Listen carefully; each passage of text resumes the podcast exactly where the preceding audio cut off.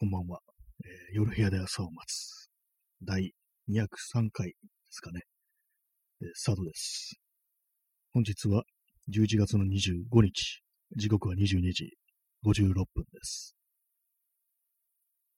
はい。ちょっとあの、いきなりですけど、座り直します。はい。えー今日のタイトル、タイトルというかサムネイルですけども、これあの、さっきまで、こう、木を削っていましたということなんですけども、これあれですね。最近たまに話してる昔のカメラのレンズだけ撮って今のデジタルカメラで使おうっていう、そういうようなことをやそれに伴うなんかこういろいろこう、ね、作業ですね。まあなんかいろいろ木を削ったりだとか、まあプラスチック、まあ ABS っていうね、樹脂板とかをなんかこう切ったりね、貼ったりとかしてるんですけども、今のところままだあれですね、全体像というものが見えてこない感じで、これ本当に完成するのかなみたいな、そんなことを思いながらも、なんかこのことばっかりが頭にあるというような、そんな感じでございます。えー今日はですね、えーお便り、お便りというか、えーラジオネーム、耳かきさんより、美味しい棒6本いただきました。ありがとうございます。6本あるとなんか面白いですね。美味しい棒が6本並んでるっていう、ずらーっとなんかこう同じものが並んでるのって結構ね、面白い光景ではありますね。美味しい棒、うまい棒。うまい棒って、い1本10円でしたっけ？私、あれ多分買ったことないと思うんですけども、確かなんかそんな、一番ね、こう、安い、ランクの低いね、そういう駄菓子だったような、なんかそんな記憶があるんですけども、まあ、ああいものもね、ほとんど食べてないような、そんな気がしますね。はい。まあ、そのような感じで本日もやっていきたいと思うんですけども、まあ、特にね、話題があるかというと、そうでもないですね。そんなにこう、まあ、さっき言ったみたいに、頭の中がその、昔のね、古いカメラのレンズを使ってなんか、改造するぞみたいな、そんなことで、ちょっと頭がいっぱいになってるということで、なんかあんま他のことをね、ちょっと考える余裕がないなっていうような感じなんですけども、なんかこと思うんですけども、昔と比べると、なんか、ものをね、考える余裕というものがいろいろなくなったような、なんかそんな気がしますね。大体なんか一つのことしかあんま考えられないっていうような感じになってたりして、前はですね、結構その、いろいろ同時進行でも大丈夫だったんですけども、なんか最近はなんか一つ、なんか取り組むことがあると、他のことなんか割となんかどうでもよくなってしまうというか、どうでもいいって言ったらあれですけども、なんか何をね、こう、あんまこう集中できないっていうね、そんな感じになってますね。はい。まあ、そんな感じで、あの、これそれで最近なんか、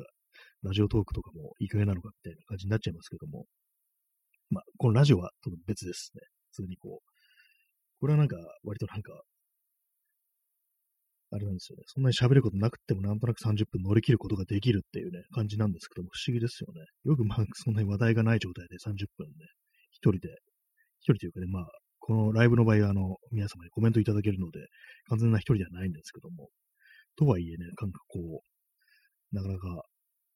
30分っていうのは長い時間なはずなのに、割とできてしまうっていうのが不思議なところではありますね。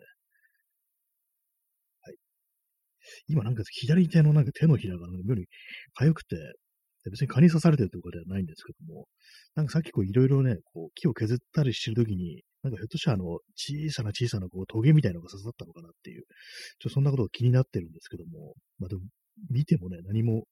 そんな感じは、ね、何か刺さってるような感じはしないんですよね。割になんかそのチクチクするようなことってありませんか？私よくね、T シャツの首の部分に短いね、毛が、自分の毛髪ですね。それがなんかこう、あって、それなんかチクチクして痒いなんてこと結構頻繁にあるんですけども、何なんですかね、これは。私、あの、髪の毛自分であの、バリカンで切ってるんですけども、そのせいでなんかこう、割に、まあ一般的にその、あれですね、床屋だとかね、美容院だとか行ったりするような感じの人と比べると、その散髪の頻度ってもうちょっと高いっていうね、ちょっと伸びてくると自分の気分次第ですぐにね、簡単に切れるもんですから、まあそういう感じでなんか、短い毛というものが割と発生しやすいっていう、そういうことなのかもしれないですけども、まあ、それでなんかこう、チクチクすることがね、結構たびたびあるんですよね。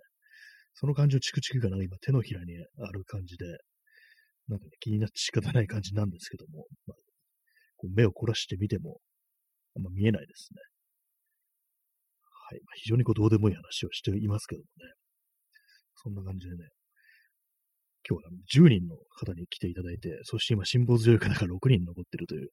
ね、らっしゃるという感じなんですけどもね。えー、ワントゥーさん、えー、こんばんは。えー、こんばんは。新谷さんはいつもふわっとライブを始めてたのですね。ある程度お話しされることを決められてるかと思ってました。はい、そうですね。割となんかふわっとですね、ほぼほぼふわっとって感じですね。こっちのライブの方だと。まあ、ポッドキャストの方だと、割になんか考えるんですけども、こっちは本当になんかこう、始めるまで何にも考えてないってことがね、かなりありますね。何も考えてないことの方が多いですね。あと、タイトルを入れるとき、ね、このラジオトーク始めるにあたってタイトルを入力するときに初めてなんかこう、何話そうかなみたいなことを考えるんですけども、大体思いついてないですね。本当になんか、こんばんはっていう瞬間までもう一切無無であるっていうね、ことがかなり多いですね。本当になんかこう、行き当たりばったりでこうやってるっていうね、まあそういう感じなんですけども、割になんかこう、ね、こう喋ってると何かしら出てくるっていうね、そういうことなのかもしれないですね。あれ私のあれなんですよね。その普段、まあ、人と喋るとき、まあ、友人とかと喋るときにもそうなんですけども、なるべくなんかこう、こう沈黙というものないようにしてるっていう感じあるんですね。まあ、それもあの別に脅迫観念的な感じだとか、黙ってるの気まずいっていう、そういう感じじゃなくて、まあ、せっかくね、こう、人と会えてるんだから、もうなんか思うぞと喋ってやろうみたいな感じで、割とどうでもいいこととか、気づいたこととかでも、なんか口にしたりするんですけども、まあそれが面白いかどうかわからないですけども、まあそういう感じの人間なんで、なんか割となんかこう、何もない状態でも何何かしらこう、言葉発することっていうのはね、まあまあ、普段からあるということで、まあその、これが、それがその、ラジオトークの場においては、割となんか、ちゃんと機能してるのかなっていうね、そんなことも考えますね。本当になんか、あれなんですよね。どうでもいい話をね、してる人間なんですけどもね。これでいいんだろうかみたいなことをたまに思いますけどもね。もう少し中身のあることを、ね、話した方がいいんじゃないかみたいなことは、その、ラジオだけに限らず、こう、普段のね、こう、人と喋るときもなんか思ったりしますけども、本当になんか、ね、結構割とその友人と喋ったときって、この放送とかで、と似たような感じになったりしてると思いますね、多分。はい、まあそういう感じでね、あれなんですけどもね、あんまりこう、テーマというものがね、一切なくても、こう、だらだらとね、喋ってしまえるという、ね、そんな感じですね。なんか酔っ払いの放送みたいな感じですかね。私はもうお酒飲まないんで、まああれですけども、そんなにこう泥酔することとかないんですけども、なんかこう、ね、酔っ払ってなんかこうどうでもいい話をしてるっていうのはね、なんかそんな感じなのかなっていうふうに思ったりしております。まあ、そのような感じですね。今日もまあ特に何も考えずに始めてるって感じなんですけども、まあ、さっきまで何をしてたかとかね、大体まあそんなことからこう喋ったりしてるっていうのと、あとね、この放送では、ラジオなんですけども、ラジオなのにラジオの話をしてるっていうね、まあ、そこそういうことがね、よくあり、ありがちなんですけども、大体ね、その普通何人が何か話そうと思ったら、そういうこと多分ないと思うんですよ。ラジオ番組とかをやるぞってなって。で、まあ、そのラジオで何を喋るかって思った時に、まあ、ラジオのことを喋るぞっていうふうに、あんま思わないと思うんですよね。その話は別に、ね、そんなに話題とは言えないんじゃないかなっていうふうになると思うんですけども、それを私はなんか結構ね、まあ、いい加減なもんですから、ラジオでラジオの話をするっていう、なんかこう、なんていうんですかね、こういうの、自家中毒というか何なのか、トートロジーというのか、なんだかよくわからないですけども、ね、なんか同じことを2回繰り返すみたいな、なんかそんな話のね、放送になってしまうというのがあったりしますけどもね、まあ、そういう感じで今日はもう何も考えずに始めたという感じでございます。他にね、何もね、こう、ないですからね、本当に。ね、クジアドリさん、ツイッターでツイッターの話をする。それですね。それはかなり近いですね。確かに、本当ツイッターとラジオトークのね、こう両輪でもって私はね、こう、なんか、こう、インターネットの活動みたいになってますけども、その話は、その感じはね、すごくあります。ツイッターでツイッターの話することありますからね、本当に。ツイッターとは何なのかということをツイッターで話してるっていうね、なんか非常にここれはどうなんだろうっていうことがね、割と頻繁に起きがちなんですけども、まあそうですね。別に他のことをね、他のことを喋ろうかというふうに、まあ、思ったりはするんですけども、気づくとそういうところに立ち戻ってるっていうようなね、そういうことがありますね。基本的に外部のことについて話すっていうのがね、基本的にそのトークというもののなんか、こうね、トークというものの何でしょう。なんで今、すいません、あの言葉が出てきませんでした。たまにこういうことがあるんです。まあ、そうなんですよね。まあ、何を話すかってことを多分ね、そのラジオ番組とやるものをやるにあたって多分、まあ、そういうことを一度でも考えた人がなんか結構ね、その視野のしどころだったみたいなことをね、あると思うんですけども、話すことないな、なんていうね、話、ね、ことはありますからね。話すことないなと思ったとき、話すことがないという、ね、ことについて、こう、話せばいいんだよっていうね、なんかそんな感じのことがあるんですけども、なんだろう、前にね、これは、だいぶ前に聞いたな、なんかのね、雑誌かなんかなんかネットのインタビューかなんかかもしれないですけども、何もね、歌いたいことがないということが、何も歌いたいことがない、曲にしたいことがないのであれば、それを曲にすればいいんだよ、みたいなことを誰かが言ってたよな、なんていうと、今思い出したんですけども、誰だったろうっていうのは、ひょっとしたらあれかもしれないです。あの、レディオヘッドのトモヨークだったかもしれないですけども、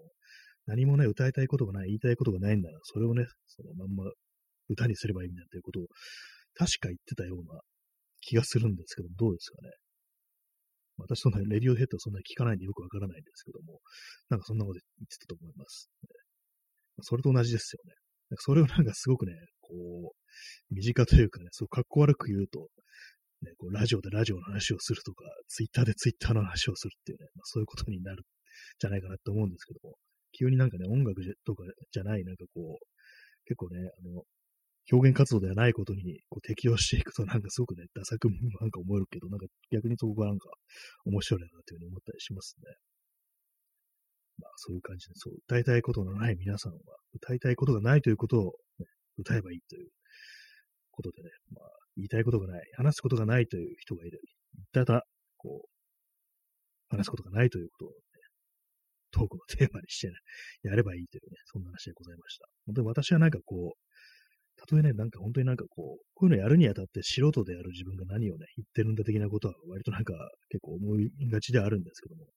私もなんか厚かましくね、なんかこう、やってるんですけども、こうね、こうライブだけでも200回以上とかね、あと、ポッドキャストがもう1年以上にあたってやってるんですけども、なんか基本なんか、ね、ど素人でもなんか、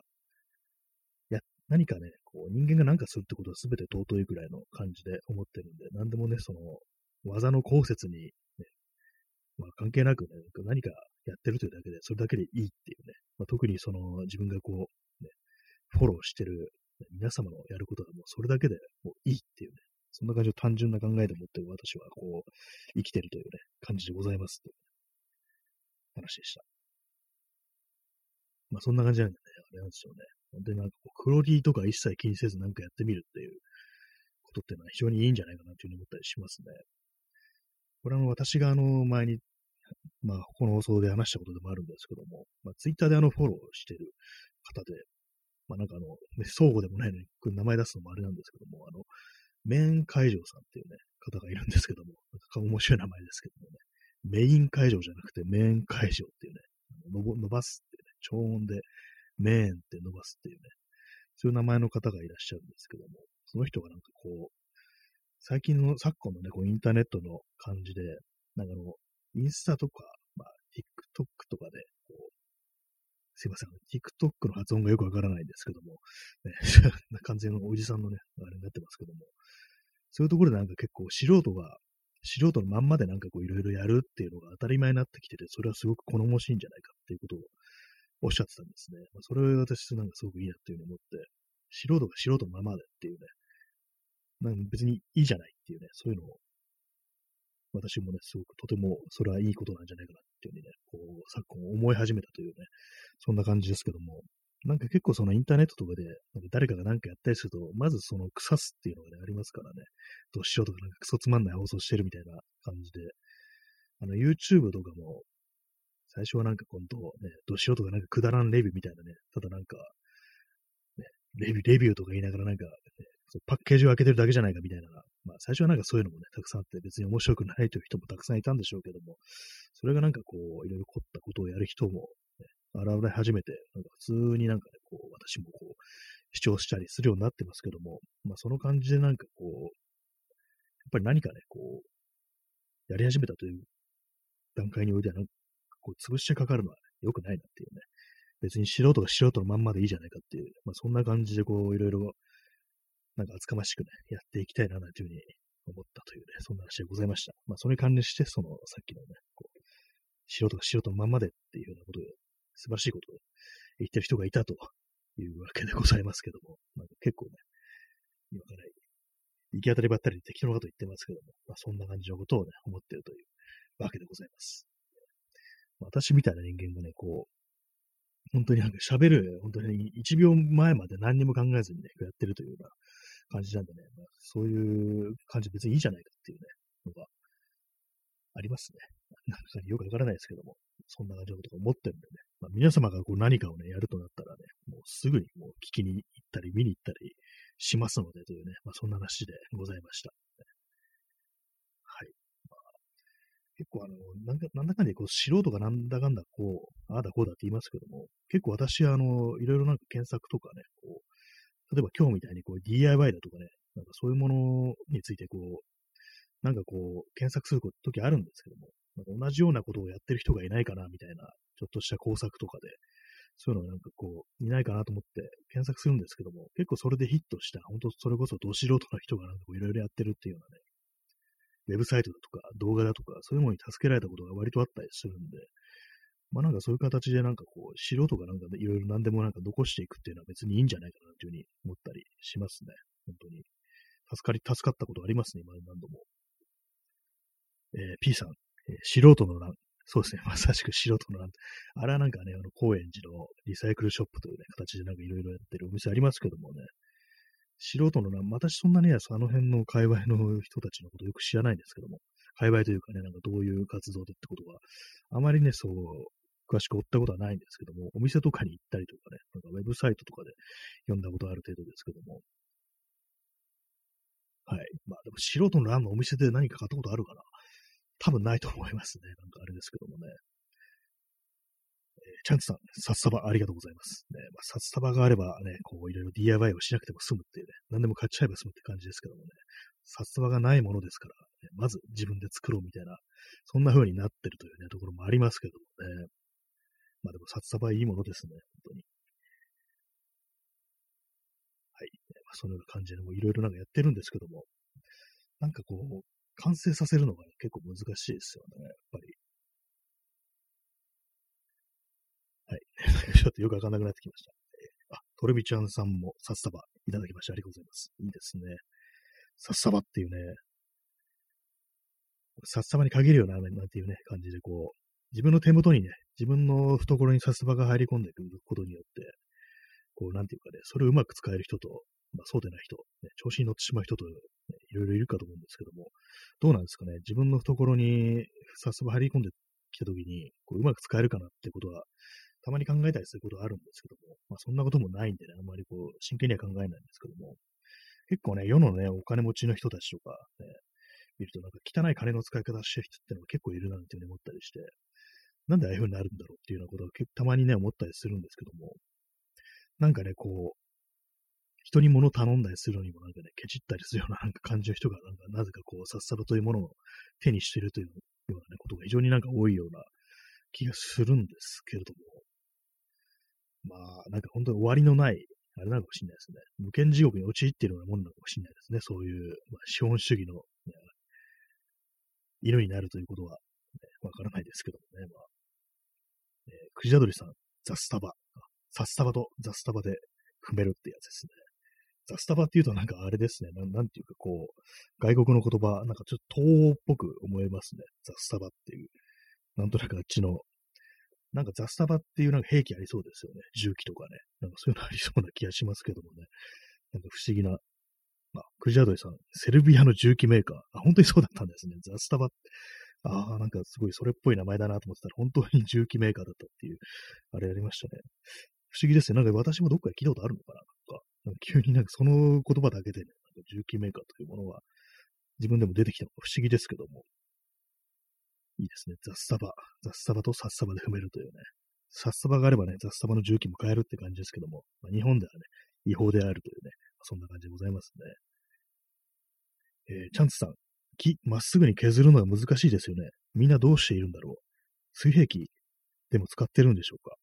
そうですね。本当になんかあの、まっすぐ削るっていうのが、まあ、今日のあの、ね、サ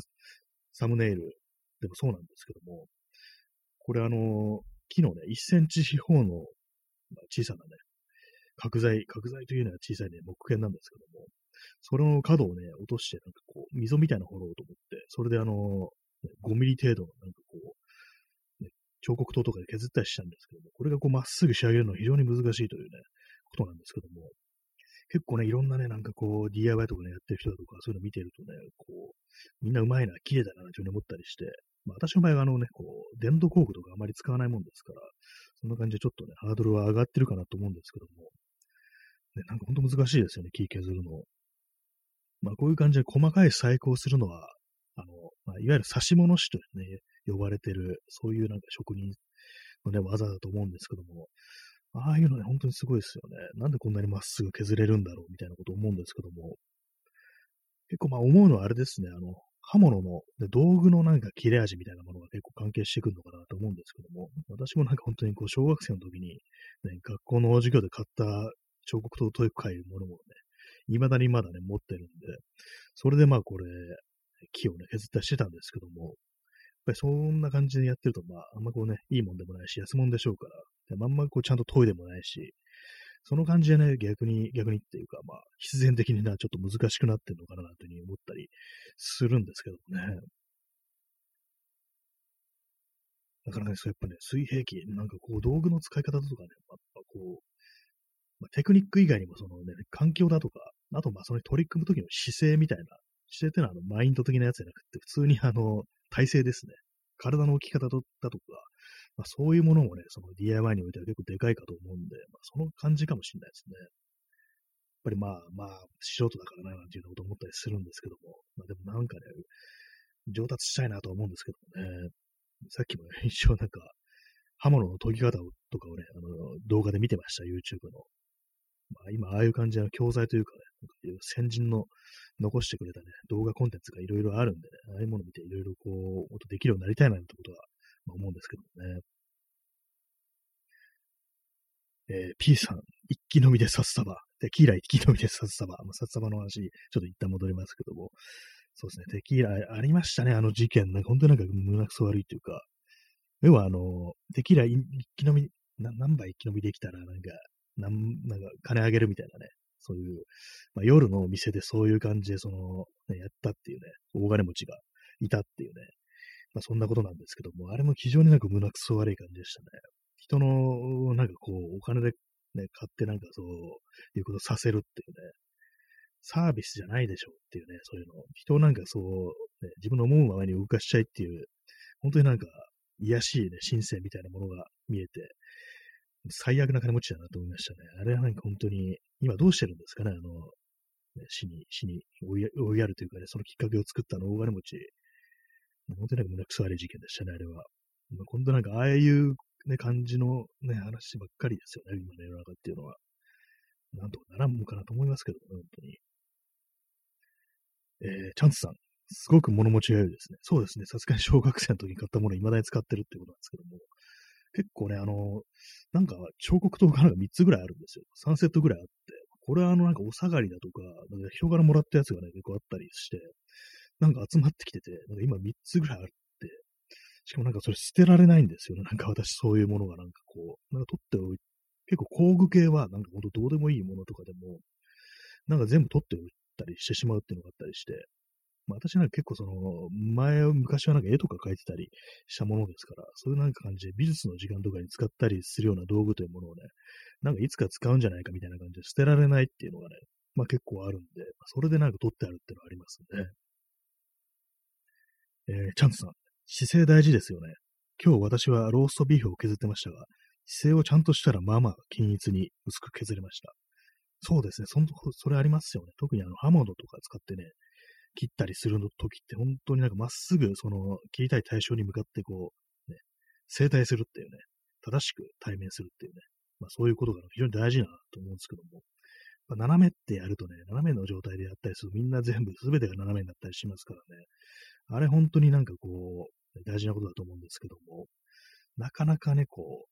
その癖みたいなものって抜けないですからね。私あれなんですよ、その、字を書くとき、ね、手書きで何か書くとき、結構斜めになっちゃうんですよね、その、それがね、あの、やっぱりこう、あれなんですよね、なんか不思議ですけども、なんかもう癖でやってしまうっていうのがなんか残ったりしてしまってますね。まあ、その辺のことにちゃんとやったりしなきゃいけないと思うんですけど、そうなるにはね、やっぱまっすぐ向かうには、その机の上だとか、まあその台所のキッチンだとか、ちゃんとこう片付けてないと、その身の置きどころってものもないもんですからね、まあ、そんな感じでこう、あれですね、やっぱ環境を整えるっていうものも、その DIY においては、DIY とか他のものそうですけども、手を動かすことにおいてはね、大事なんだなって思いますね。まあ、そう言いながらね、今私のこの作業台の上はね、ものすごい力散らかってますね。こういうと、そういうところだぞってのはね、結構、ね、感じたりしますね、本当に。まあ、キッコさん、やっぱり工具揃えるところだからなんでしょうかね。そうですね、やっぱり、やっぱりあの道具ってものはね、やっぱり大事だなっていうようなこと思うんですけども、私もね、結構その、いろいろやるにあたって、まあ、ありもので何でもやろうとするっていうね、そう悪い癖があるんですけども、やっぱりなんかその DMI の工具ってものは、まあ、買うはいいけど、なんかこう、次使わなそうだなみたいなものが結構ありますからね。よっぽどなんか、こう、ね、たくさん作るんでなければ、この一回だけのためにこれ買うのかみたいなことって結構あったりするんですけども、でもそうなんですよね。この実際なんかこう、いろいろやり始めてみると、まあまあね、やっぱあの工具必要かもしれんみたいなことが結構ありますね。その感じってものはね、こうありますよね、DIY においては。そしてあの、ちょっとこの表示初めて見たんですけども、キッコーさんのコメントがあの、なんかあの、クラッカーマークみたいのがついてね、こう、なんか、特殊な、特殊な感じになってますね。特殊な感じってなんだって感じですけども。ありがとうございます。ね、ねキッコーさん、気持ちが先走って曲がるのわかります。本当そうですね。私毎回そうですね。これはもうさすがにこう、まね、曲がりようないだろうって時でも、もう平気で曲がったりしますからね。普通になんかもう、数ミリ単位でこう曲がってるってのを見ると、なんかこう目がおかしいんじゃないかなみたいなね、脳がおかしいんじゃないかなみたいなことどうしても思ってしまったりしますけどね、本当に。特にあの、この間あの、ABS のね、まあ、樹脂のね、板を切ってて、これはちょっとね、あの、特にあの、レンズを固定するための、その、板なんですけども、それは、これはあの、ちゃんと真四角に切り出さないといけないっていう感じで、ちゃんとこう、ガイドの、その、テープみたいの貼って、で、まあ、金属のね、こう、差し金みたいのを使って、差し金を使って、そこにあの P カッターっていうね、その、溝を掘るための、まあ、そのカッターみたいなのあるんですけども、それを使ってね、正確に、こう、ガイドになるためのね、まっすぐ切るための線をね、溝を掘ったんですけども、普通に曲がりましたからね、そこまでやって。もうこれはね、ちょっと、まあ確かに本当に気持ちが先走ってるっていうね、マインドの問題ですよね、おそらくは、これは。まあ、そういうところなんでね、やっぱりこう、まず始める前にあの精神統一みたいなところから話し始めないといけないかもしれないですね。本当に瞑想から、こう、DIY をするために瞑想するみたいな、そういうのってね、結構大事かもしれないですね。まあ、こういうこと言ってると、あの、あれですね、あの、職人仕事とか、あのね、もう工芸だとかそういう世界でなんかこう、いろいろね、なんか、最初はなんかなかなかこうやらせてもらえないとかね、下働り的的なことをやらされるっていうのも、ひょっとしたらなんか一部の利があるのではみたいなね、なんかそんなこともちょっと感じられてきましたね。